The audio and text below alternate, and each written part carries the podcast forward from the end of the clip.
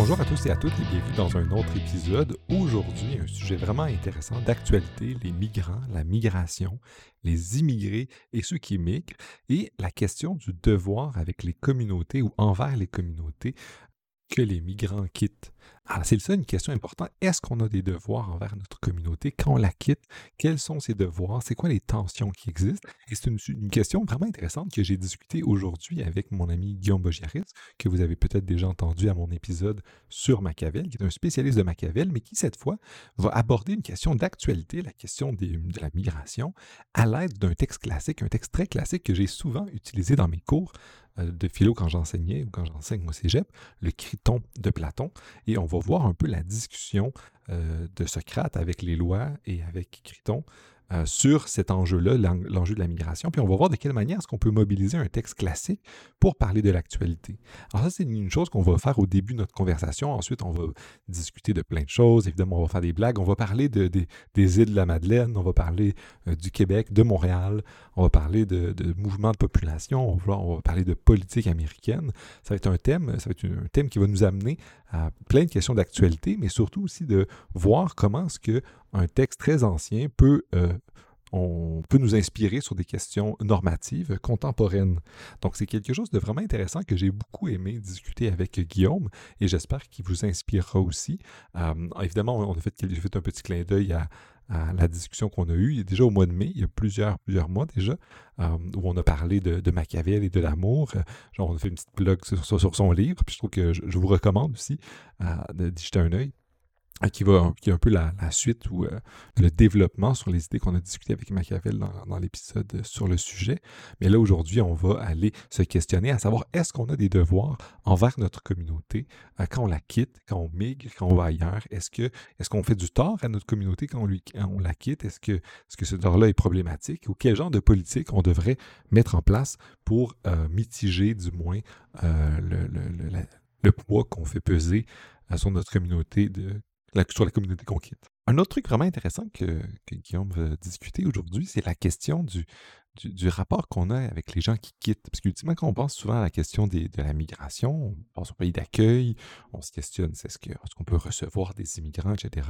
Mais on se questionne moins sur l'effet que ça a quand la personne part. Ah, évidemment, à cause de la COVID, j'ai des amis qui, ont dû quitter le Québec. Et je trouve qu'il y avait une, perte quand même, une perte des gens qui sont allés ailleurs. Puis. Euh, hum, je trouve que la, discussion qu'on a avec, euh, euh, Guillaume euh, capture bien cette, cette tension-là, cette perspective-là intéressante sur la question. Donc, sans plus attendre, je, vous laisse avec à notre discussion à moi, Guillaume, pour explorer cette question-là. merci et bonne écoute. Salut Guillaume, ça va bien? Oui, ça va, ça va. Toi? Ça va, ça va assez bien. je suis content qu'on se revoie cette fois-ci pour parler d'un autre sujet que notre première rencontre. Parce que pour ceux et celles qui nous écoutent et qui ne savent pas, on a eu une première, j'ai eu une première discussion avec Guillaume il y a longtemps, au tout début du podcast, où on a parlé de Machiavel. On a parlé de une chose un peu surprenante aussi sur Machiavel, on a parlé de sa conception de, l'amour, on a parlé de, sujets qui ne sont pas ceux traditionnellement abordés par euh, les gens qui s'intéressent à Machiavel, même si on a parlé du républicanisme et d'autres choses. Puis j'ai appris récemment que tu, vas, faire publier un livre sur, euh, Machiavel, non? Mm-hmm. oui, absolument. Mais d'abord, euh, je tiens à te remercier de me réinviter. C'était un vrai plaisir la, la, première fois d'être ici. Puis en fait, j'ai suivi avec enthousiasme le podcast et son évolution, mais je dois dire que je te félicite personnellement pour l'évolution des sujets, la qualité des invités. Euh, c'est toujours. Euh, j'étais déjà fier la première fois d'être euh, de passer en entrevue ici, puis là maintenant après après cette longue lignée de, de, chercheurs illustres, je dois dire que je me trouve en très bonne compagnie. Alors je veux te remercier d'abord, tout d'abord. deuxièmement, oui, en fait, mon livre sort le 15 janvier, c'est Machiavelli's Platonic Problems, qui sort dans la presse académique commerciale Lexington et euh, qui sera en vente en fait euh, sur l'internet, euh, sur Amazon et tous les bons sites de distribution et où en fait dans lequel j'élabore entre autres choses là, sur la conversation qu'on a eue sur Machiavel et l'amour, ainsi que la, critique machiavélienne de, des, des, rois philosophes chez Platon, etc. En fait, où est-ce que j'élabore autour de la conversation qu'on a eue, en fait, euh, alors au début du, euh, podcast, euh, au début de, l'été dernier. Et donc, je suis bien excité. Merci, merci d'en parler. C'est un généreux de ta part. Ça fait plaisir. Je recommande aux gens d'aller y jeter un œil. Ça me semble vraiment, euh, vraiment pertinent. Surtout que j'ai beaucoup aimé notre première discussion sur, euh, sur Machiavel. Mais là, ensuite, le livre nous permet de faire un pont avec la discussion d'aujourd'hui parce que tu nous parles du platonique, le, lien entre Platon et, Machiavel. Puis là, aujourd'hui, on va parler d'un texte que tu as écrit euh, sur Platon. Puis je, vais commencer par le dire un peu parce que moi, quand, quand, j'ai découvert l'existence de ce texte-là, j'ai beaucoup aimé le titre. Tu es vraiment bon pour les titres quand même. Tu commences Ne me quitte pas. Ne me quitte pas. De là, argument, c'est une plateau crypto sur les migrants, sur l'obligation des migrants, mais ne me quitte pas. Puis là, tu vas dire, ben, l'argument sur la migration lié avec euh, le criton de Platon. Donc là, il va falloir que tu m'expliques un peu qu'est-ce qui t'a amené à, à, lire euh, le, le, criton de, de Platon, euh, mais en, en nous trouvant dans ce texte-là, qui est un texte ancien, euh, une des, enjeux, des, réponses à des enjeux contemporains sur la migration. Parce qu'ultimement, moi, je ne suis pas un, spécialiste de Platon, mais euh, la manière dont, j'ai appris la philosophie ancienne, on lit le Criton, on lit d'autres textes, mais on fait, on fait c'est peu habituel d'en faire ressortir des, arguments normatifs pour notre époque. Puis c'est ce que tu fais dans ce texte-là. Tu vas voir dans euh, le, Criton des obligations pour les migrants euh, face à leur euh, communauté politique. Donc, euh, j'aimerais que tu nous expliques un peu qu'est-ce qui t'a amené à, lire Platon, non pas peut-être comme un historien de la pensée, mais à la fois comme un historien, mais aussi comme quelqu'un qui a des propositions normatives. Qu'est-ce qui t'a amené à faire ça, puis à trouver un titre qui s'appelle Ne me quitte pas, qui fait sans doute référence à, la chanson? oui, ah, ben oui je commence par le titre. le titre dans le domaine académique, on est souvent appelé à essayer de trouver des, ça, des titres accrocheurs, en fait, pour amener à la lecture. Euh, puis, je dois dire que c'est mon côté, euh, c'est mon amour de la francophonie qui essaie de toujours de faire cette espèce de petit geste vers le vers le monde francophone quand j'ai quand je peux faire de quoi d'un peu clever. J'utilise un anglicisme euh, dans la même phrase où est-ce que je fais j'essaie de, de, de, faire un geste dans la direction de, de la francophonie, mais oui, mais parce que le texte lui-même est à propos, en fait, de la question normative du départ de l'immigrant d'une communauté. Euh, et on, on en reparle dans quelques minutes. Je vais répondre à la deuxième partie de ta question. Euh, tout d'abord, qu'est-ce qui m'a amené à lire en fait ce texte-là de l'angle normatif? Je veux dire que c'est, c'est venu d'un double devoir professionnel, j'ai envie de te dire. Le premier étant que les historiens de la pensée politique et leurs collègues, les politologues qui font des arguments moraux normatifs coexistent depuis longtemps dans l'académie, mais la discipline elle-même de la politologie et même de la philosophie bouge de plus en plus vers le normatif pour la simple et bonne raison que ça, ce discours-là nous permet de mieux justifier notre présence, en fait, dans la partie sciences sociales de l'académie largement comprise les historiens de la pensée politique ont souvent ont longtemps existé dans ce monde-là, puis en isolation, en fait, dans, dans ce monde-là. Une chose qui, il me semble, devient de moins en moins possible. Euh, ça fait grincer beaucoup des dents certains membres seniors de l'Académie, mais cette demande, en fait, qu'on nous fait professionnellement de justifier notre présence, de justifier la présence de l'histoire de la pensée politique, de la, de la partie normative philosophique, de la discipline la politologie, je pense, en fait, est très saine pour nous. Euh, et on participe de plus en plus, en fait, à des colloques, des conférences où est-ce qu'on place la philosophie, qu'on réexamine son rôle, sa pertinence, en fait, en conversation avec nos collègues, les américanistes, les comparativistes, les étudiants de la politique canadienne, etc. Et puis, c'est important, en fait, juste pour une question de cohésion et de pertinence, de se rappeler qu'on a un certain devoir d'exister à temps plein, en fait, dans ce monde-là. Puis c'était mon désir, en fait, d'y participer qui m'a mené à essayer de formuler cet argument normatif-là. En ancrant mon argument normatif dans le criton, ça me permet, en fait, de faire d'une pierre deux coups et de à la fois participer à une question, à un dialogue, en fait, qui est euh, courant sur la question normative de l'immigration, tout en, si tu veux, rafraîchissant ou revivifiant l'étude de Platon lui-même. Souvent, on demande à nos étudiants ou même à nos collègues de simplement nous croire sur parole quand on affirme, on réaffirme, qu'on jure, en fait, qu'on s'époumonne à dire que ces textes ont une pertinence normative contemporaine et qui nous parlent, etc. On court en cercle, en fait, continuellement on fait, on est tout le temps en train de s'époumoner, je me répète, à dire que ces textes-là nous parlent, qui sont pertinents, etc., sans nécessairement faire le travail d'établir le lien nous-mêmes pour le bénéfice de notre public, qui le plus souvent, en fait, sont euh, nos étudiants en premier et nos collègues des journaux académiques en deuxième. En ancrant mon argument normatif dans le Criton, j'avais l'impression, en fait, de contribuer, en fait, à cette, à cette discussion. Puis ça me permettait, en fait, de faire d'une pierre deux coups, de contribuer à la littérature, au débat sur la question normative de l'immigration d'un côté, puis d'un autre côté, en fait, en donnant une espèce de coup de vernis sur l'étude euh, du Criton lui-même. Puis, euh, en fait, je suis très heureux d'avoir réussi à le faire. Euh, je suis excité d'en parler.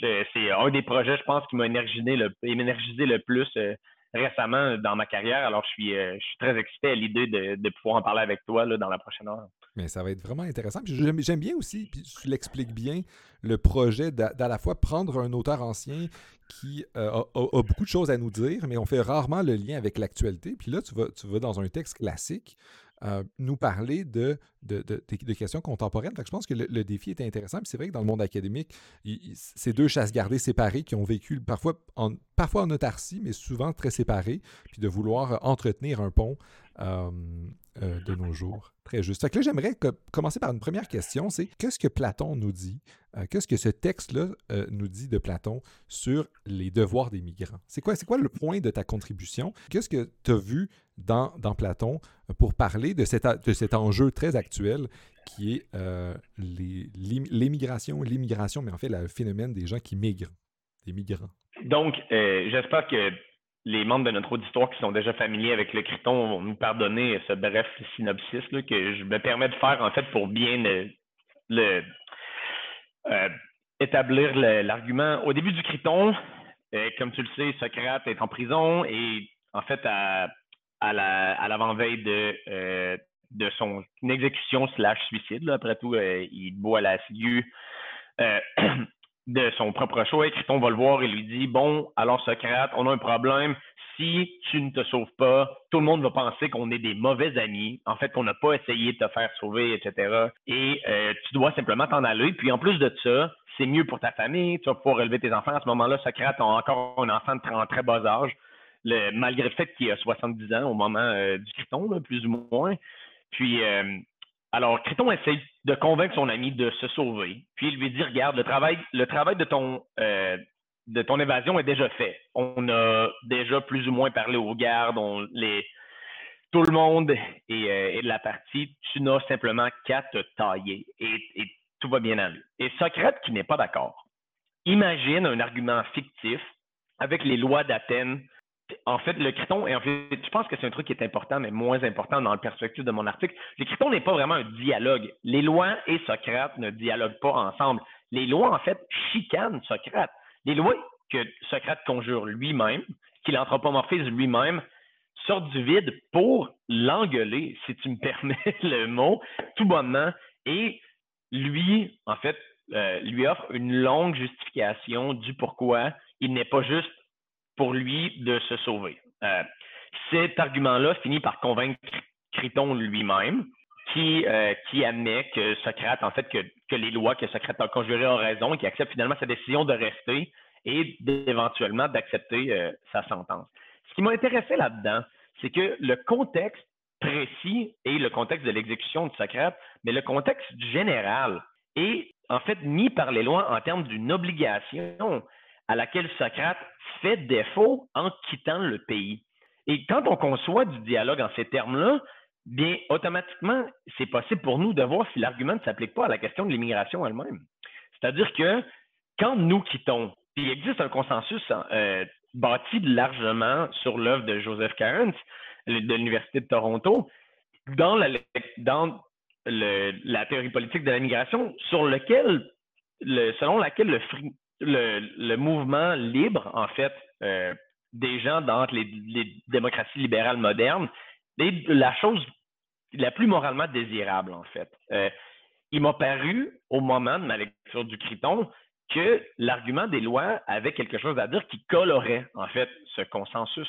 Ce consensus-là, en particulier, en fait, dans la mesure où elles essaient d'établir avec Socrate qu'il existe une relation de justice particulière entre le citoyen et les États bien gouvernés, euh, comme les lois le disent, en termes en fait d'obligation, une obligation que les lois appellent parentale ou familiale, qui m'a semblé en fait avoir, euh, un certain poids, quelque chose à contribuer au débat sur la question de la migration. C'est intéressant parce que le criton, moi, je l'ai déjà enseigné dans une autre vie quand j'enseignais au cégep. Mm-hmm. Puis euh, on, voyait moins cet aspect-là. On voyait l'aspect sacrificiel de Socrate sur le fait qu'il il, veut faire la bonne chose. Mais là, toi, tu vas dire, mais en fait, le même discours, le même passage, puisque le criton, c'est pas très long non plus. Tu vas dire, ce discours-là sur les lois, on peut le faire dire des choses, le faire dire des choses sur la migration, euh, dans, dans, puis ultimement qui euh, dans, nos, sociétés libérales, on dit mais c'est bien de se déplacer, tout le monde le fait comme il veut. Euh, je vais peut-être te poser la question un peu plus tard. Il y a des gens qui défendent en mm-hmm. fait qu'on devrait euh, avoir les, pas abolir les frontières, mais d'avoir des, frontières ouvertes, les open borders, en disant mm-hmm. mais il faut plus de migration, c'est bien. mais là, tu nous vas dire en fait non, on, aurait des obligations. Puis tu vois dans ce texte classique-là, dans le discours que, que les lois font à, Socrate et à Criton, des, qui ferait apparaître des obligations que les individus, qui pourraient limiter leur migration, du moins euh, complexifier leur, leur, relation avec leur communauté politique. Oui, tout à fait, tout à fait. En fait, les lois elles-mêmes font une différence entre le départ d'un endroit bien gouverné et d'un endroit non bien gouverné, et même une différence morale entre les différentes destinations de Socrate. C'est pour ça, à ce moment-là, que le dialogue m'a frappé comme ayant un potentiel, en fait, de, euh, sur le discours, un potentiel de contribution sur le discours migrateur. Parce que les lois elles-mêmes se moquent de Socrate et lui disent Qu'est-ce que tu vas faire? Est-ce que tu vas aller dans les endroits que tu trouves bien gouvernés, puis rit un peu de Socrate pour son admiration de Sparte et Crète. Est-ce que tu vas aller dans les endroits que moi-même, que les lois elles-mêmes trouvent bien gouvernés? Et nomment euh, Thèbes, Mégara et euh, elle-même, Athènes. Et elles disent où est-ce que tu vas t'en aller? À Thessalie. Et pour aller, puis elle se moque de Socrate, elle dit si tu t'en vas là, en fait, tu vas passer le reste de tes jours à festoyer, puis en fait, ta vie va devenir une espèce de, spirale hédoniste qui ne fera pas justice à, l'œuvre intellectuelle, en fait, que tu as essayé d'établir jusque-là.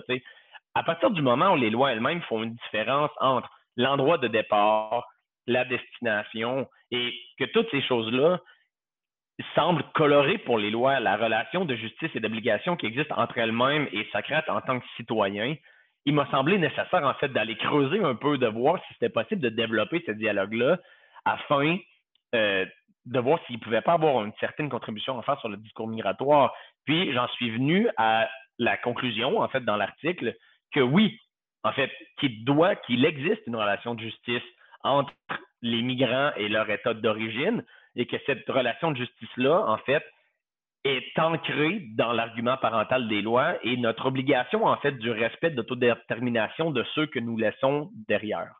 Alors, mais ma prochaine question, c'est de foncer dans, les, arguments. Donc, le premier argument que tu évoques, c'est évidemment celui de l'argument parental, familial. Mm-hmm. Euh, j'aimerais que tu nous le présentes. Puis ensuite, il y a le deuxième sur la question de la corruption. Euh, mm-hmm. Peut-être que, peut que tu peux les présenter en bloc, mais j'aimerais ça savoir un peu de. Qu'est-ce qui. Que tu appelles euh, l'argument parental? Puis c'est quoi la question de la corruption qui vient complexifier la chose? Parfait. Alors l'argument parental des lois est que euh, en fait les lois d'emblée disent à Socrate alors bon tu projettes de t'en aller maintenant qu'il existe entre nous un débat en fait une, différence d'opinion sur la question de la justice et en fait, cette question de justice qui a rapport à ta sentence. Alors, les lois accusent un peu Socrate d'hypocrisie ici parce qu'ils disent tu n'avais aucun problème, en fait, avec les sentences euh, Euh, tu n'avais aucun problème avec les sentences que nous avons précédemment mises, en fait, infligées sur tes concitoyens, mais là, tu as, des problèmes avec les sentences que nous t'infligeons euh, à toi.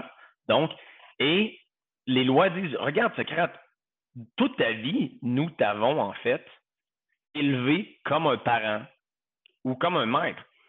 Et ça l'a fait de toi hein, la personne que tu es, la personne qui te permet maintenant, en fait, d'avoir, qui, après une longue vie, d'avoir plus ou moins emmerdé les citoyens, tes concitoyens athéniens, d'avoir bâti une personnalité philosophique connue qui a mené finalement euh, à ton exécution. Alors, les lois se rendent responsables de la formation identitaire de Socrate de par le rôle de parent.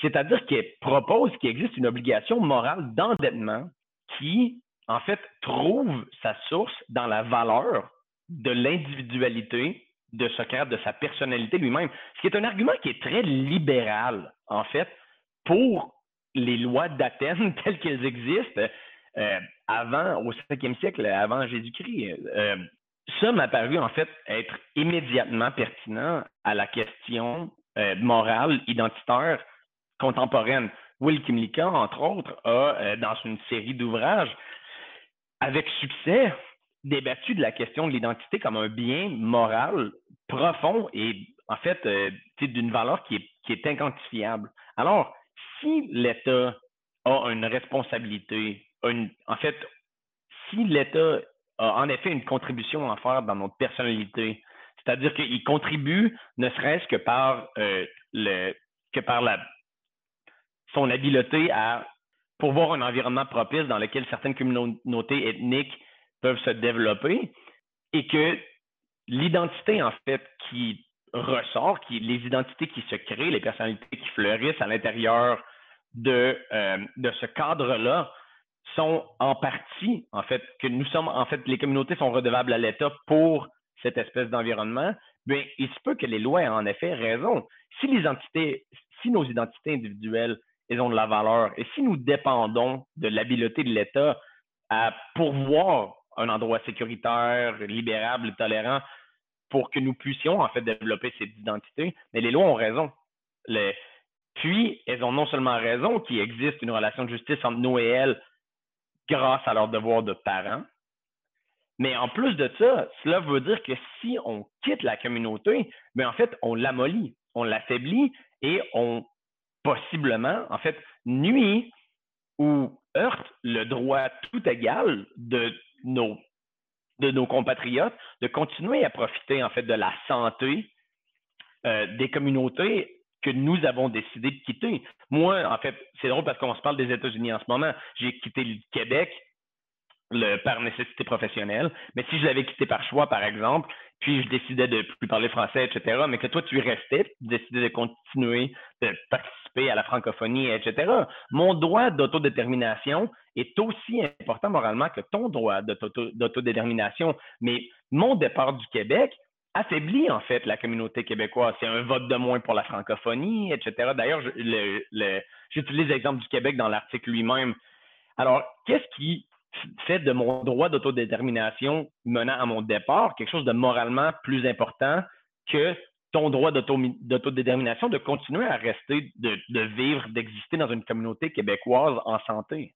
Effectivement, je pense qu'il revient un peu dans le discours public, parfois, surtout dans les communautés minoritaires ou dans les petits États ou les petites communautés, quand des membres importants partent. Mais là, on dit, mais en fait, on a un devoir de revenir, de venir contribuer. Puis, ultimement, il y a, ce discours-là, qui, là, tu le corrigeras peut-être, mais qui est un peu, un peu communautarien, où dit on veut entretenir la mm-hmm. communauté.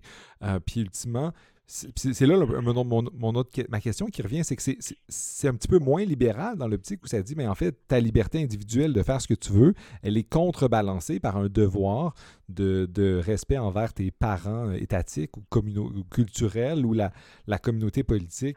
Euh, en tant que telle, vu que tu as, une dette euh, envers celle-ci. Est-ce que je comprends mm-hmm. bien ce qui se passe? Absolument, absolument. Je dois dire que je ne pense pas que cette dette existe nécessairement envers l'État. C'est-à-dire que cette dette existe, l'État peut se permettre de nous présenter ce genre d'argument-là parce que, au travers, parce que dans le fond, son rôle lui-même est de créer un environnement propice à, euh, l'épanouissement de certaines communautés. C'est-à-dire que si ce droit de si ce rôle parental-là de la part de l'État, et je le dis dans l'article, les États ne sont pas des personnes et la fin de leur existence n'est pas la fin d'une existence unique, etc., comme la tienne ou la mienne. On ne doit pas penser à l'existence morale des États de la même manière dont on pense à l'existence morale des personnes.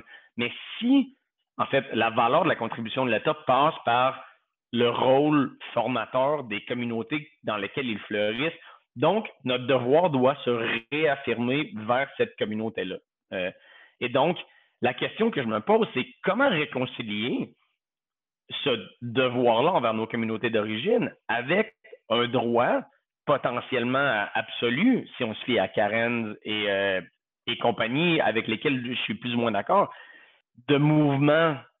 Ben, en fait, la question, c'est donc, sachant qu'on doit conserver ton droit de mouvement, pour la même raison pour laquelle moi, je dois conserver ou respecter le, droit des autres de vouloir ne pas bouger, de vouloir rester euh, au Québec, etc. Mais on doit trouver en fait une solution qui permet à la fois aux migrants de s'en aller et aux personnes qui restent de ne pas voir leur communauté s'affaiblir de par, euh, de par le départ. Puis c'est là que j'en viens à la fin, à la proposition de considérer euh, le droit de vote in absentia, mais au niveau local seulement, qui est un correctif en fait que j'imaginais à la fin, qui est très, que je dois avouer n'est pas la proposition la plus solide du monde, mais il me semblait en fait au moment où j'ai écrit l'article être la seule qui était compatible en fait avec d'un côté la conservation nécessaire du droit de migration absolue, puis le respect de l'obligation morale aux communautés d'origine qui est créée par l'argument parental de l'État qui est, je dois dire, valide. J'ai dans l'article, j'examine l'argument lui-même et vient à la conclusion qu'il est en effet moralement absolument solide cet argument-là et que c'est dur en fait de ne pas, si on se value nous-mêmes, si on se fie à Kimnica et et qu'on value nos propres identités, qu'on en fait qu'on pense à nous-mêmes, nos identités, nos individualités comme des biens moraux dont la valeur est incalculable, mais en fait accepter cet argument-là de Kimnica nous mène aussi nécessairement à accepter l'argument euh, parental des lois, en fait, et de leur droit, en fait, de leur droit de rétribution, de justice, en fait, de par le rôle qu'elles jouent dans la formation de ces identités-là. Une, autre question qui m'est, qui, venue en lisant l'article, qui, qui, rebondit avec un peu sur, sur ça, c'est qu'ultimement, quand on part, on affaiblit une communauté. Mais tu as plein de libéraux mmh contemporains qui vont dire, mais parfois, quand tu quittes un endroit terrible, c'est pour lui faire passer un message. Si on prend, il y a l'économiste Albert Hirschman, que, j'aime bien, qui disait, mais en fait, euh, les individus ont plein de moyens de communiquer avec les institutions, euh, mais il, en, faisait, il en caractérisait deux, ben, trois principales, mais deux que je vais garder ici. Il, va dire, il y a le voice, tu, t'exprimes démocratiquement, euh, puis l'exit. Mmh puis il va dire, mais parfois, mettons que tu n'es pas content dans un, endroit, ben tu, peux tu peux t'en aller. Fait ultimement, est-ce que je, lisais ton texte et je me disais, mais mettons que la, société dans laquelle elle est injuste. On trouve que les lois, c'est des lois terribles euh, ou problématiques ou injustes. Et puis là, on pourrait dire, mais c'est pas grave, je m'en vais dans ce cas-là. Ça, ça serait la, première question. Puis une autre question qui revenait un peu juste avant, c'est que si tu nous dis que en fait, la communauté, c'est pas l'État, mais ça rend ça un peu plus difficile à savoir c'est quoi les frontières de cette communauté-là, à qui tu fais du mal. Euh, est-ce que toi, en quittant le Québec, est-ce que tu as amoindri ou affaibli le Québec? Est-ce que tu as affaibli la, région de Québec, de Montréal? Je, c'est, c'est, difficile. Je pense que quand j'ai quitté le Québec, tout le monde était content, mais mais, euh, mais, euh, mais pour répondre à ta question, c'est dire que ce que j'examine dans l'article, qui en fait est en lien à la question que tu viens de me poser, c'est que quand tu dis, bon, euh, selon Hirschman, on a le choix entre la voix s'exprimer, par exemple, par le vote, etc., ou la sortie par le départ, je crois que de penser à, euh, à l'expression politique en termes de cette dichotomie-là oublie en fait quelque chose qui est moralement très important, c'est-à-dire la situation des communautés vulnérables qui ne peuvent se permettre de, se relocaliser à un coût qui est moralement acceptable. C'est-à-dire que moi, par exemple, quand je suis mécontent du Québec, je peux prendre mon argent et m'acheter un billet d'avion et m'en aller en Alabama où je peux vivre une vie politique, etc., genre similaire à celle que j'ai au Québec, avec, sauf, bon, j'ai pas le luxe de parler français aussi longtemps que je le désirais. Ce n'est pas le cas de tout le monde. Et en plus de ça, ce n'est surtout pas le cas des communautés les plus vulnérables. Si tu penses aux communautés défavorisées du sud des États-Unis, où je dirais en ce moment, la relocalisation, la fameuse migration interne américaine qui est censée offrir à tout le monde une espèce de ribambelle, mosaïque d'opportunités qui en fait vient au coût extrêmement raisonnable d'une location de camions et de cette fameuse, ce mythe en fait de la possibilité migratoire vers un futur meilleur à un coût moralement raisonnable. Cette fameuse idée américaine qu'il est possible en fait de se retourner, d'aller, de changer de communauté au moment euh, en fait euh, où on le veut pour aller dans une communauté d'intérêt qui nous plaît plus, etc. et précisément en fait un mythe. C'est-à-dire que la relocalisation à un coût moralement raisonnable n'est pas une réalité pour une majorité des Nord-Américains et encore moins pour une majorité des habitants de la planète Terre. C'est donc dire que quand des membres d'une communauté qui peuvent se permettre de se relocaliser à un coût moralement raisonnable quittent, les personnes qui laissent vulnérables, c'est les personnes qui ne peuvent se permettre de se relocaliser à un coût moralement raisonnable. C'est-à-dire que si il y a un départ de masse, par exemple, ou si même une personne, prend l'exemple que j'utilise dans le dans l'article, l'exemple des euh, de certaines minorités ethniques extrêmement vulnérables dans les démocraties libérales ou euh, même des communautés défavorisées qui ont déjà énormément de, difficultés à accéder à, leur expression démocratique, comme les populations euh, noires du sud des États-Unis, ces populations-là, si quand elles ont des membres qui quittent, par exemple, Tuscaloosa, Alabama, College Station, Texas, Austin, elles laissent, c'est une voix électorale qui est perdue dans cette communauté-là. C'est un co-religionniste, un co-ethniciste, un co-nationaliste, une personne avec des intérêts similaires. C'est un corps de plus dans une ligne de piquet, c'est un corps de plus dans une manifestation, c'est une personne de plus dans un town hall, c'est un vote de plus, c'est une réponse de plus sur le recensement annuel, etc., qui quitte cette communauté-là et qui, en fait, en deux, je veux dire, pas par cruauté, en fait, par désir d'autodétermination personnelle, par désir de réalisation personnelle, quitte la communauté, mais peut se retrouver à heurter les membres de cette communauté-là qui peut encore aimer, en fait, qui reste derrière eux. Est-ce qu'on pourrait reformuler ça un peu comme disant, comme par exemple au Québec ou ailleurs, il y a eu le discours de l'exode des cerveaux. On disait, mais là, il y, a des, gens brillants qui partent. Euh, puis on mhm. avait ce discours-là en disant, mais là, ils blessent notre communauté parce que les gens euh, brillants qui pourraient contribuer fortement, ils partent. Est-ce que ça ressemble un peu à ça? La, Ça ressemble à ça, oui, mais je veux établir en fait une distinction entre un drain de ressources et un drain de, qu'est-ce que j'appelle dans l'article, de capital actif ou, euh, disons, de capital mobilisateur ou politique pour essayer de, franciser l'expression que j'utilise dans l'article. Puisque la question euh, du brain drain, justement, de l'exode des cerveaux, est souvent résolue d'elle-même, c'est-à-dire qu'on observe que les gens qui quittent certaines communautés pour des raisons économiques tendent à, réinvestir en fait une quantité d'argent qui est généralement très appréciable dans ces mêmes communautés-là.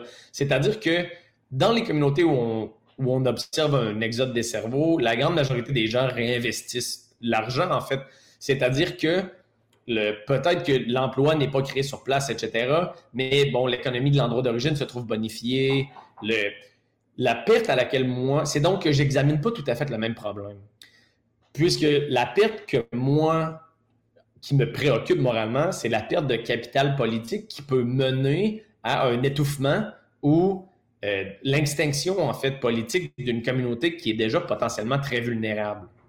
Quand on pense à des larges communautés dans des démocraties libérales qui constituent la majorité, c'est-à-dire que par exemple moi quand je quitte le Québec, la communauté québécoise n'est pas culturellement menacé par mon départ. En fait, je suis même pas 100% québécois, alors c'est dire qu'il y a 50% de Québécois qui s'en vont quand je m'en vais. Mais quand on pense à des communautés ethniques plus petites, plus vulnérables, qui ont ou qui ont moins de capital politique pour des raisons socio-historiques ou économiques, mais un départ de 1 peut avoir un impact incommensurable, en fait pourrait imaginer les populations autochtones du nord du Québec, par exemple, des plus petites communautés où dès qu'il y a une ou deux personnes qui sont significatives partent, bien là, alors, euh, comme tu dis, tout le capital actif, euh, toute la possibilité de mobilisation que ces gens-là pouvaient avoir, mais qui mm-hmm. s'en va se mélanger avec une autre communauté. Absolument, mais d'ailleurs, je, mentionne le, cas des euh, communautés autochtones dans, en Amérique du Nord dans l'article. Et aussi, je dois dire que je mets l'emphase sur la politique locale parce que la politique locale est un moment où est-ce que l'expression d'un vote unique peut avoir un impact qui est quand même assez important. Puis, la politique locale, la politique municipale de petite à moyenne municipalité est un endroit, en fait, c'est un moment, un endroit politique où est-ce que les politiques qui sont acceptés ou qui ne sont pas acceptés ont un impact immédiat sur nos réalités financières et personnelles, un impact qui est beaucoup plus, en fait, puis plusieurs politologues, dont moi-même s'essoufflent à le dire, un impact qui est plus constant et beaucoup plus manifeste sur nos vies de tous les jours que celle de la politique fédérale du Canada ou des États-Unis, etc.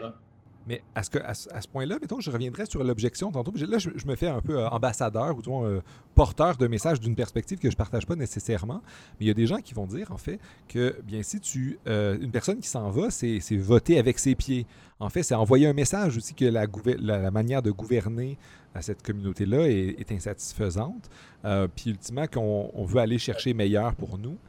puis il y, a des gens aussi dans une perspective un peu, un peu plus euh, open border, comme je disais, qui disent, mais en fait, euh, ce qui empêche la mobilité des individus, tu en parlais tantôt, c'est parfois c'est les, gens les, plus défavorisés, mais c'est aussi qu'on les empêche, qu'on empêche les gens les plus défavorisés d'aller là où ils pourraient améliorer leurs conditions de vie, mm-hmm. puis ensuite ramener des ressources de l'autre côté. Alors, euh, puis je, pense que je mélange deux éléments, mais ce que je veux dire, c'est qu'il y a, l'aspect voter avec ses pieds, puis mm-hmm. euh, qui, fait partie aussi de la migration. C'est de dire, moi, je suis pas content, mais je reviendrai quand ça sera mieux, parce qu'on quand je suis là, on fait pas ce que je veux, mes, mes, mes valeurs sont pas représentées. Puis là, ça mm-hmm. revient un peu au truc de Criton. C'est, mettons qu'on n'aime pas les valeurs, on n'aime pas les lois qui nous ont créées, qui nous ont forgées. On pourrait peut-être juste s'en aller pour dire aux lois, mais en fait, non, t'es pas les bonnes lois. Mm-hmm. En fait, premièrement, je vais donc euh, essayer de répondre à tes deux questions en ordre. La première avec voter avec ses pieds, puis en particulier dans le contexte du Criton. Les lois disent à Socrate, elles ne disent pas t'es pas content, votant. Au contraire, elles lui disent t'es pas content maintenant, mais tu dois rester. Puis elles lui disent si tu n'étais pas content avant, tu aurais pu partir, mais maintenant il est trop tard. Alors donc, il y a une, une, distinction ici à faire. Au niveau de voter avec ses pieds, je dois dire que quand on conçoit de voter avec ses pieds, on doit d'abord penser à la réalité socio-économique de l'Amérique du Nord, c'est-à-dire est-ce qu'on vote vraiment avec ses pieds quand on quitte certains endroits? Non, on prend ma décision, par exemple, de quitter le Québec, qui est une décision qui était initialement motivée par l'aventure, mais qui est maintenant motivée par des intérêts économiques, étant donné, par exemple, la réalité du marché académique, etc. Donc, on peut difficilement dire que j'ai voté avec mes pieds, puisque si je pouvais faire mon métier au Québec, je le ferais, en fait, avec plaisir même. Deuxièmement, quand on parle du départ, on ne parle pas, et quand je parle d'obligation morale liée au départ, je ne parle pas d'obligation morale qui existe en fait autour de la personne qui quitte, mais bien d'une obligation morale qu'on a vis-à-vis de ceux qui restent. Une obligation morale qu'on a vis-à-vis de ceux qui, décident de ne pas voter avec leurs pieds. C'est-à-dire que toi, disons, tu décides de quitter ta communauté, de voter avec tes pieds, mais ton départ peut-être affaiblit une communauté à l'intérieur de laquelle tous ces gens-là ont un droit égal et intact au tien de continuer à vivre au Québec, à exercer leur rite, exprimer leur identité culturelle, et etc. Toi, tu as bien beau voter avec tes pieds, mais que faire de ceux qui votent avec leurs pieds en décidant de ne pas bouger les dix pieds, en décidant de rester à la maison avec leurs pieds? ton départ peut en fait avoir une conséquence réelle sur la survie de leur communauté. Une conséquence, en fait, qui, ne mérite pas, en fait. Le, pourquoi ton vote avec tes pieds, pourquoi devrait-on, en fait, vivre avec le fait que ton départ met en danger l'intégrité de la vie culturelle de, de, la communauté que tu quittes, s'il reste, en fait, des gens à l'intérieur de cette communauté et qui veulent sa survie, mais qui se trouvent affaiblis électoralement, communautairement, politiquement, culturellement, par ton départ. Que faire de ceux-là? C'est à ces personnes-là, en fait, que je pense qu'on doit penser quand on pense au correctif. Et c'est là, en fait, que je pense qu'il qu là vraiment la difficulté de résoudre ton droit moral de voter avec tes pieds et le droit moral des gens qui décident de rester, de continuer, en fait, à vivre cette vie culturelle, ethno-culturelle, personnelle, qui peut être mise en danger par ton départ. Quand on pense à l'exemple de 1, l'argument est plus difficile à accepter, mais si on pense à un exode de petite à moyenne proportion dans une communauté qui va de 100 à 1000 personnes, ou prends par exemple les îles de la Madeleine. Ma blonde vient des îles de la Madeleine. Elle vient d'une place aux îles de la Madeleine, comme toutes les places aux îles de la Madeleine. Puis les Madelinos sont fameusement, en fait, migratoires pour la simple et bonne raison que c'est difficile pour eux de rester aux îles de la Madeleine, de trouver un emploi à l'année, etc. Mais la communauté madelinienne, souvent, en fait, de par cette habitude migratoire dans la jeune génération, se retrouve souvent, en fait, un peu en difficulté. Il y a beaucoup, les Madelinos reviennent, dépensent leur, argent aux îles de la Madeleine, etc. Mais il manque de jeunes aux îles de la Madeleine. Ça crée des problèmes. C'est-à-dire qu'il y a de moins en moins de jeunes pour supporter l'existence de la polyvalente, les écoles fermes, etc.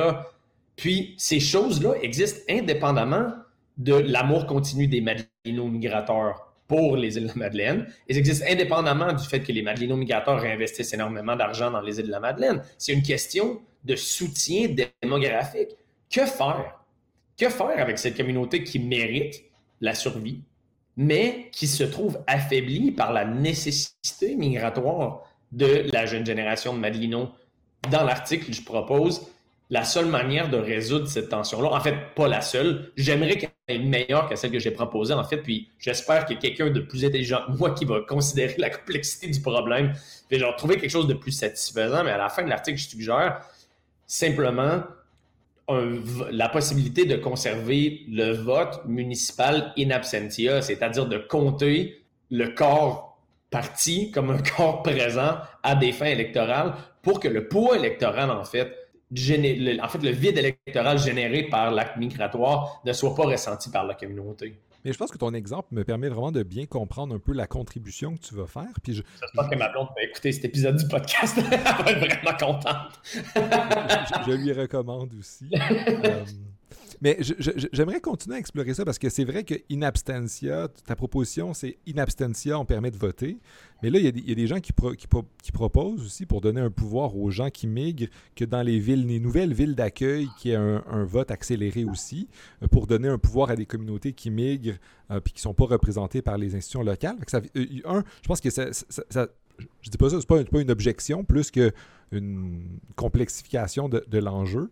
Mais une autre chose aussi, c'est que des fois, puis je vais juste revenir quand même sur mon, contre-argument euh, du voter avec ses pieds. Les gens se plaignent de la manière dont on gouverne Montréal souvent. Puis ces gens-là mhm. décident souvent de quitter Montréal. Euh, pour, les, pour les gens non euh, québécois qui nous écoutent, Montréal, grande métropole montréalaise. Fait que c'est pas une petite communauté fermée comme. pas fermée, mais une petite communauté comme les îles de la Madeleine. On parle d'une grande métropole. Mais plein de gens quittent puis s'en vont en banlieue ou à l'extérieur à Laval, à Longueuil, parce qu'ils disaient, ah ben là, là-bas, c'est bien, il y, a, on a, plus de place pour les voitures, plus de parking, machin. Montréal fait la guerre aux voitures, c'est la fin du monde, machin. Tu connais sans doute le, discours dans, qui, ah est commun dans les grandes villes. Mais, mais là, ultimement, les Montréal, des fois, ils sont comme, ah, mais c'est correct, tu, tu peux si t'es pas content pour ça, on, est content que tu t'en ailles. Les gens qui restent font le choix parce que nous, parce qu'ils disent, mais nous, on aime les lois ici. là, j'essaie de faire des liens avec le, le, Criton. Mm-hmm. Nous, on aime les lois, donc on reste. Puis si tu les aimes pas, mais tu, peux y aller aussi à un moment donné. Tu peux arrêter de voter à nos élections, puis aller voter à Laval pour qu'il y ait moins de transports en commun, puis plus de, mhm. de, parking. Puis nous, à Montréal, on va faire plus de pistes cyclables, puis on va faire d'autres choses. Je prends pas position dans ce débat-là, mais je veux dire que mhm. c'est un peu la réalité des débats politiques montréalais. Je pense que ta proposition vient un peu entrer en tension avec ça à un moment donné où, si la personne quitte en disant, ben, moi, il y a une cité qui représente plus ma, ma conception du bien, euh, ben, je, vais aller là. Puis en tant que Montréalais, nous, on va dire, ben, c'est dommage que tu quittes, mais à un moment donné, ça va faire baisser le coût des loyers ici.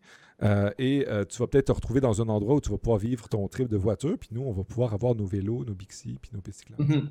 Mais ici, par exemple, il faut noter que le droit de vote, l'extension du droit de vote in absentia, dans l'article, je discute, en fait, j'assume qu'il existe sur une base volontaire, premièrement. Donc, toi, tu quittes, est-ce que tu décides d'exercer ce droit-là ou non, dépendamment de la relation que tu as avec ta communauté? Je pense que la particularité qui existe entre la différence entre mon argument puis l'exemple que tu amènes ici, c'est que dans le cas, par exemple, bon, de la guerre aux voitures, etc., ce qu'on doit se demander, est-ce que l'acte migratoire est relié à, en fait, une question morale qui doit nous amener en fait à considérer la polémique d'un angle éthique? Dans le cas, par exemple, bon, de la guerre aux voitures ou de simplement de euh, l'insatisfaction par rapport aux détails de la politique municipale, par rapport au transport en commun, etc., il me semble, en fait, que dans cette situation-là, bon, disons, peut-être que ton acte migratoire va laisser la communauté des pro-voitures de Montréal affaiblie, mais je pense que, en fait, la valeur morale de l'argument des pro-voitures de Montréal est moins dramatiquement pesante que la valeur morale identitaire de l'argument, par exemple, de la communauté autochtone du nord du Québec, etc. Rien ne nous empêche de considérer ces moments-là, de ces actes migratoires-là, à la lumière, en fait, du poids moral de l'identité qu'ils veulent défendre. Puis bon, dans le cas, par exemple, de la question de la voiture à Montréal, on ne parle pas nécessairement d'un différent entre personnes raisonnables, d'une question éthique dont la complexité est vraiment profonde. On parle d'une différence de préférence, en fait, de mode de vie entre deux groupes, et puis en fait, et dont l'issue du débat ne causera pas nécessairement de conséquences Bon, là, on fait abstraction de la question environnementale, etc. pour les besoins d'argument, mais ne causera pas nécessairement de conséquences qui se doivent d'être évaluées d'un point de vue, en fait, de, politique, de, en fait, de, fondation morale de la politique. je ne sais pas si tu vois ce que. Oui, je, pense que je vois bien, parce qu'ultimement, je, je pense que tu as raison de pointer ça. Quand on parle des, des groupes minoritaires, des Autochtones, des Madinos, c'est des groupes défavorisés, c'est des groupes, disons, qui ont, leur identité est plus affectée que l'identité des pro-voitures ou des, des pro-vélos. C'est des identités qui n'ont pas la même euh, profondeur morale. Disons non, en fait. pas vraiment. Puisque, bon, quand on pense, par exemple, à ton identité de Madelino ou euh, d'Autochtone ou les, etc., bon, cette identité-là, en effet, est composé d'une myriade de choses. Hein. Puis c'est quelque chose qui est complexe et profond, qui est unique, qui a toutes sortes de petites particularités, etc. Alors qu'en fait, être pro-auto à Montréal, c'est un aspect d'une identité plus complexe, d'être montréalais ou québécois, etc. Bon, la partie pro-auto, en isolation de l'identité d'une personne, Peut-être qu'il existe, peut-être qu'il y a une personne dont la pro-auto-étude, si vous m'excusez le néologisme, est si important qu'en fait qu'on devrait se, on se devrait d'approcher cet aspect de leur personnalité ou de leur être avec la même, en fait, comme ayant le même poids moral que l'identité complexe et particulière du Malino, de l'Autochtone, etc. Il est possible que cette personne existe. J'ai des doutes. puis, mais ça me semble plus être comme un aspect d'une personnalité plus large qui, elle, en tant que tout, a la valeur morale que j'attribue à toutes les autres, mais qui ne se retrouve pas moralement ou éthiquement diminuée par l'impossibilité, par exemple, de continuellement prendre son auto sur euh, Mont-Royal euh, en plein milieu du mois de juillet, etc. Excellent. Je pense que tu réponds bien à, mes questions. Euh, là, j'aimerais qu'on revienne maintenant sur la question de la corruption. Oui, l'argument par la corruption et je veux donner crédit, en fait, pour l'argument de la corruption à mon euh, collègue et ami Jeffrey Sigelet, qui est en ce moment euh, euh, postdoc au RGCS à l'Université McGill, qui est une personne brillante et qui, m'a beaucoup aidé, dans le processus d'écrire cet article-là. Jeffrey est une personne particulièrement intelligente, puis c'est toujours un plaisir de travailler avec lui. Puis je lui dois beaucoup, en fait, pour avoir à peaufiner, pour m'avoir aidé à peaufiner cette partie de l'argument puis en fait, la communauté du RGCS que tu connais d'ailleurs, Gabriel, est un endroit qui est extrêmement spécial. Euh, j'encourage tout le monde en fait à leur porter attention puisque c'est une communauté d'une richesse intellectuelle qui est époustouflante. Puis on est tous chanceux en fait de, profiter de l'existence. Donc, euh, c'est dire que euh, l'argument par la corruption trouve sa source dans le Criton au moment où les lois disent à Socrate les sociétés bien gouvernées dans lesquels tu pourrais essayer d'aller. Rappelons-nous que les, lois viennent de se moquer de Socrate pour avoir euh, considéré la possibilité d'aller euh, en Thessalie et disent bon, alors tes autres choix de société bien gouvernée en dehors d'Athènes sont soit Thèbes ou Mégara. et les lois disent à Socrate Thèbes et Mégara auront raison de te recevoir comme destructeur des lois de par ta fuite et ton refus de faire face aux conséquences euh, de ton comportement à Athènes. Puis, qu'est-ce qui m'a intéressé dans euh, cet argument-là, dans le Criton, c'est que je trouve que cet argument-là résonne extrêmement bien avec un argument, en fait, qui est communément fait qui est communément, euh, en fait, levé contre certaines personnes qui font des actions migratoires en Amérique du Nord. Tout récemment, en fait, tout récemment, je dois dire, de manière répétée et continue au grand dégoût moral de tout le monde, le président des États-Unis actuel s'est permis de dire à plusieurs reprises que les immigrants mexicains, par exemple, qui proviennent de certaines communautés, sont des criminels et, euh, viennent aux États-Unis, en fait, pour continuer de perpétrer des actes criminels. Il a dit, genre, fameusement à plusieurs reprises, when they come, they don't send their best people, etc. L'argument par la corruption que les lois amènent sous-tend qu'il est possible pour les communautés politiques de traiter les migrants potentiels sur la base de la manière dont elles ont traité les lois de leur pays d'origine. Puis en fait, le système migratoire international fonctionne déjà de cette manière. C'est-à-dire que si tu commets un crime au Canada, tu vas avoir de la misère à venir aux États-Unis et vice-versa. Puis on utilise souvent, en fait, le statut criminel réel ou imaginaire de certaines communautés, plus souvent imaginaires, de certaines communautés comme un argument valide pour restreindre leurs droits, migratoires. Cet argument-là est l'argument que j'appelle l'argument par la corruption, c'est-à-dire que si tu es toi-même un corrupteur des lois dans ta communauté d'origine, les sociétés bien gouvernées peuvent se permettre de te recevoir comme un corrupteur des lois et donc de limiter ton droit d'entrée. Cet argument-là, on vit déjà avec, puis c'est un argument que, je vois, moi, le originaire, en fait, avoir, être exprimé différemment dans le criton. Et dans le contexte de l'article, l'argument de la corruption, c'est que mélangé avec le potentiel de commettre une injustice vis-à-vis d'une communauté d'origine en la quittant, en la rendant plus vulnérable. C'est-à-dire que concevons, par exemple, si tu sais que ton petit frère ou ta petite sœur se fait régulièrement intimider dans la cour d'école, tu as le pouvoir d'arrêter en fait cet acte d'intimidation-là à tous les jours en étant plus ou moins proche, puis une journée en sachant que si tu t'en vas, ton petit frère ou ta petite soeur va se faire intimider dans la cour d'école, ben, tu choisis de le faire pareil. Mais une personne dans l'endroit où tu t'en vas peut te recevoir en disant Mais là, qu'est-ce que tu fais? Tu viens, de, tu viens de laisser en fait une personne de ta communauté vulnérable de par cet acte migratoire. Et à cause de cette, en fait, de, cette, de ce défaut moral, de cette erreur morale que tu as fait, moi, je me garde le droit de ne pas t'accepter. Alors, je vois la possibilité du vote in absentia comme une façon de corriger, de pallier, en fait, de, résoudre, de, en fait, de, faire honneur à notre obligation morale, à notre communauté d'origine.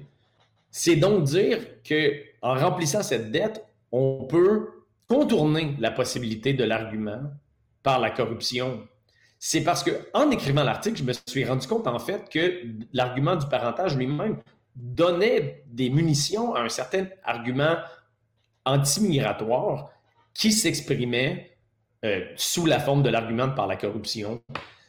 C'est pour ça, c'est d'où la nécessité de, suggérer un correctif qui respecte le droit euh, moral de mouvement et tout en respectant, tout en honorant l'obligation euh, parentale. Si tu fais défaut à ta communauté en quittant, donc n'importe quelle communauté peut dire non, Gabriel. Tu as laissé le Québec vulnérable de par ton effort. Tes amis s'ennuient. Guillaume n'a plus personne à qui parler. Le... On t'accepte pas. Tu n'as pas le droit de venir ici. Puis bon, la nécessité logique de, gérer cette situation de par la réalité de l'article académique, euh, c'est donc présenté à moi, d'où l'idée du correctif euh, que j'ai suggéré à la fin. D'ailleurs, j'ai le, euh, cet argument là, par la corruption-là, est souvent aussi, est souvent aussi formulé, ben, est souvent aussi amené par les, les communautés non libérales, illibérales comme les dictatures, etc. J'en parle un peu dans l'article, mais bon, le, je suis en train d'écrire un deuxième article sur le même sujet où je considère la possibilité que les pays, les, en fait, les, les régimes autoritaires se servent de, l'argument parental pour essayer de justifier, en fait, euh, une rétention de, réfugiés potentiels ou de certains pays se servent de l'argument de la corruption pour refuser l'entrée à certains réfugiés. Puis je te permets de dire le titre vu que tu aimes mes titres. Ça, le titre de l'article est Socrate chez les Soviets, donc euh, je n'en dis pas plus. c'est parfait, c'est parfait. Mais c'est vraiment intéressant ce que tu amènes parce que tu essaies, tu contournes un peu l'objection qui pourrait être de dire, mais en fait, les gens qui quittent, euh, bien, ils veulent, ils, abandonnent totalement derrière leur communauté. En tu essaies de dire, en fait, ils ont un lien, mais tu ne veux pas non plus refuser qu'ils euh, qui, migrent. Fait que tu gardes un peu l'aspect libéral, tu, la liberté de mouvement, mais tu gardes aussi le fait mm-hmm. qu'en fait, on, a une dette envers la communauté. Euh, fait que je trouve que c'est un texte qui, qui réussit à bien me se déplacer sur une, dans un débat qui est complexe quand même entre des gens qui, disent mais il faut protéger la force des communautés locales, euh, il faut limiter la migration. Puis d'un autre côté, des gens qui disent mais non, les individus ont le droit de migrer parce que c'est ça qui est, bon pour eux. Fait je pense que c'est intéressant, mais ça, ça, amène plein de, petites questions qui sont moins l'objet de, ton article de bon, mais c'est comment est-ce qu'on limite euh, la c'est quoi les communautés politiques? C'est quoi les frontières de, cette, de ces communautés mm-hmm. politiques-là? On, a parlé de, on a parlé de grosses, de plus petites. On a parlé de certains intérêts qui sont plus superficiels, qui sont moins liés à la personnalité fondamentale des individus. Ça soulève des questions, disons, euh, presque ontologiques, à savoir c'est quoi les groupes, etc. Mais ça amène aussi des solutions politiques pratiques euh, sur le droit de vote euh, aux, gens qui migrent. puis parfois, les gens immigrent de, temporairement. On espère que tu reviennes au Québec euh, une fois que tu vas avoir assez goûté à l'Alabama. Euh... ben, continue. Merci. voilà. je, pense que c'est en fait, tu nous as même annoncé, ça, a amené à ma prochaine question, euh, que ce que tu allais faire, c'était quoi la suite du projet euh, lié à cet article-là, mais tu en écris un autre, donc, sur euh, Socrate et les soviets, sur la question des, régimes autoritaires, puis des lois mhm. injustes, puis de, tout ça. Peux-tu continuer un petit peu sur ce sujet-là? Oui, absolument. Donc, euh, euh, au moment d'écrire le premier article, une question qui revenait souvent dans le dialogue que j'avais avec la révision par les peurs, puis mes collègues, en fait, qui m'ont aidé à construire cet article, c'était la question des régimes autoritaires. C'est-à-dire que les régimes autoritaires aussi contribuent à la formation de nos identités. C'est-à-dire que, je veux dire, les gens qui existaient dans l'ex-URSS, euh, mes grands-parents sont roumains, ils ont vécu une bonne partie de leur vie dans la Roumanie de Nicolae Ceausescu, etc., arrivent ici avec des identités qui leur sont propres et qui, en fait, je veux dire, qui est tout aussi valable que ceux qui viennent des régimes non autoritaires. C'est-à-dire que les régimes autoritaires, eux aussi, peuvent proposer l'argument familial, l'argument du, droit parental, de l'obligation parentale, pour justifier euh, une fermeture des frontières ou demander peut-être à des pays potentiellement d'accueil de refuser l'accès euh, à leurs réfugiés sous la base que les réfugiés ont, ont, failli en fait à leur obligation euh, d'honorer la dette parentale. Donc la question qui se pose, c'est comment préserver la possibilité du correctif par vote in absentia et d'honorer l'argument, en fait, la dette parentale dans une démocratie, dans, en fait, dans certains régimes. Dans le cas des, dans l'article original, le cas se limite aux démocraties libérales, puisque le cas est facile à faire. Les démocraties libérales, généralement, traitent bien leur communauté constitutive, respectent la différence, sont basées sur la liberté d'expression, etc. D'autres régimes ne sont pas comme ça. Et la question complexe qui se pose, c'est où trouver, en fait, le point de différence entre ces communautés qui, en fait, font fleurir, euh, ces, euh, ces États qui font fleurir certaines communautés, certains individus et qui peuvent se réclamer de la, du droit parental et ceux qui ne peuvent pas, malgré leur contribution. Prends le cas, par exemple, de l'Iran ou de des, anciennes communautés comme justement la rue l'ex-URSS ou l'Allemagne de l'Est, etc. Ces communautés-là ont amené quelque chose de, de constitutif, d'important au niveau identitaire à leurs résidents. Mais présentaient en fait des manquements profonds euh, du côté du respect des droits individuels, etc., qui rendent la possibilité de leur donner un droit parental, si tu veux, complet, moralement inconfortable. Comment naviguer, euh, selon quels critères naviguer cette distinction, être capable de, de faire la différence entre l'un et l'autre tout en faisant justice à la réalité euh, de la contribution des États non libéraux? je dois dire que pour le moment, je n'ai pas encore la réponse. je suis encore euh, au stade de la recherche, mais il me semble que sans vouloir vendre, c'est-à-dire le, punch, autant d'excitation possible qu'il peut y avoir dans un article qui va paraître peut-être au plus tôt dans un an et demi, mais j'ai l'impression que le début de la réponse à, cette interrogation tourne autour du respect de la liberté d'expression, de la diversité culturelle, etc., euh, au détriment de l'aspect démocratique. Mais je dois dire que l'argument en ce moment est loin d'en être à, sa, à, son, euh, à son incarnation finale. Alors, euh, c'est vraiment une réponse tentative que je t'offre. Alors, tu as le scope le moins excitant en ce moment de, du Québec. Mais c'est un scoop intéressant quand même. Je pense que ça nous permet de conclure un peu la discussion sur ton article, de mm-hmm. voir un peu les racines ou les éléments qui, en sortent, ou où est-ce que ça va maintenant. Euh, les branches, plutôt à l'inverse, c'est là où c'est quoi les directions que ça prend. Puis ben, je te remercie beaucoup. Je pense que ça a bien montré de quelle manière est-ce qu'un texte, bref, euh, ben, historique, euh, comme celui du Criton de Platon, peut nous faire réfléchir sur des questions de politique publique, même en termes de est-ce qu'on doit donner, le vote mm-hmm. aux gens qui quittent, etc. Mm-hmm. Ça, ça, ça, nous a amené plein de réflexions très actuelle. Euh, puis je pense que tu as bien montré la richesse de, la réflexion platonicienne sur nos enjeux contemporains. Je te remercie beaucoup. Ben, c'est moi qui te remercie. Euh, j'aimerais en profiter aussi pour dire que si ça l'a intéressé certaines personnes, en fait, cette discussion euh, que l'on vient d'avoir, je veux absolument dire que je ne suis pas la seule personne qui travaille là-dessus et que dans, dans le, le contexte de l'œuvre platonicienne en particulier, ceux qui seraient peut-être intéressés par la discussion qu'on vient d'avoir euh, devrait, à ma grande suggestion, consulter euh, les ouvrages de Demetra Casimis qui vient de publier un livre sur la question. Euh, Rebecca Lemoine qui a fait énormément de recherches aussi sur la question de, de l'apport normatif des dialogues platoniciens, surtout par rapport à la, à la diversité. Et Janet Kirkpatrick qui a écrit un article aussi sur la question de la migration reliée dans le contexte du Criton. J'ai moi-même beaucoup bénéficié de, de euh, l'effort de ces trois chercheuses euh, quand j'ai euh, écrit mon propre article. Puis je me sentirais intellectuellement malhonnête de ne pas attirer l'attention vers leur œuvre qui était extrêmement enrichissante là, pour toute personne qui aurait jugé, qui aurait désiré en fait approfondir leur connaissance du sujet là, à la suite de notre discussion. Mais tu as anticipé ma, ma question. Je vais voir qu'est-ce que tu allais recommander à, à cette question-là. Fait que tu as bien montré. Tu bien montré ta dette envers ta communauté d'origine. Exactement. Tout à fait. Excellent. Excellent. J'adore Je dois avouer que j'adore cette boucle que tu viens de faire. Ben, c'est moi qui te remercie encore une fois. C'est toujours un plaisir de venir, euh, de venir euh, à, ton, à ta balado. Puis, euh, comme tu sais, j'étais très excité là, par cet article. Puis, j'étais, j'étais très content d'avoir l'opportunité d'en parler. Alors, merci beaucoup encore une fois. Puis, comme à toutes les fois, je te dis au plaisir. Mais au plaisir à toi aussi. Puis, encore là, une dernière chose, j'encourage les gens à, se procurer ton livre que j'ai moi-même vraiment hâte de lire. merci, merci. Merci. Absolument. À bientôt.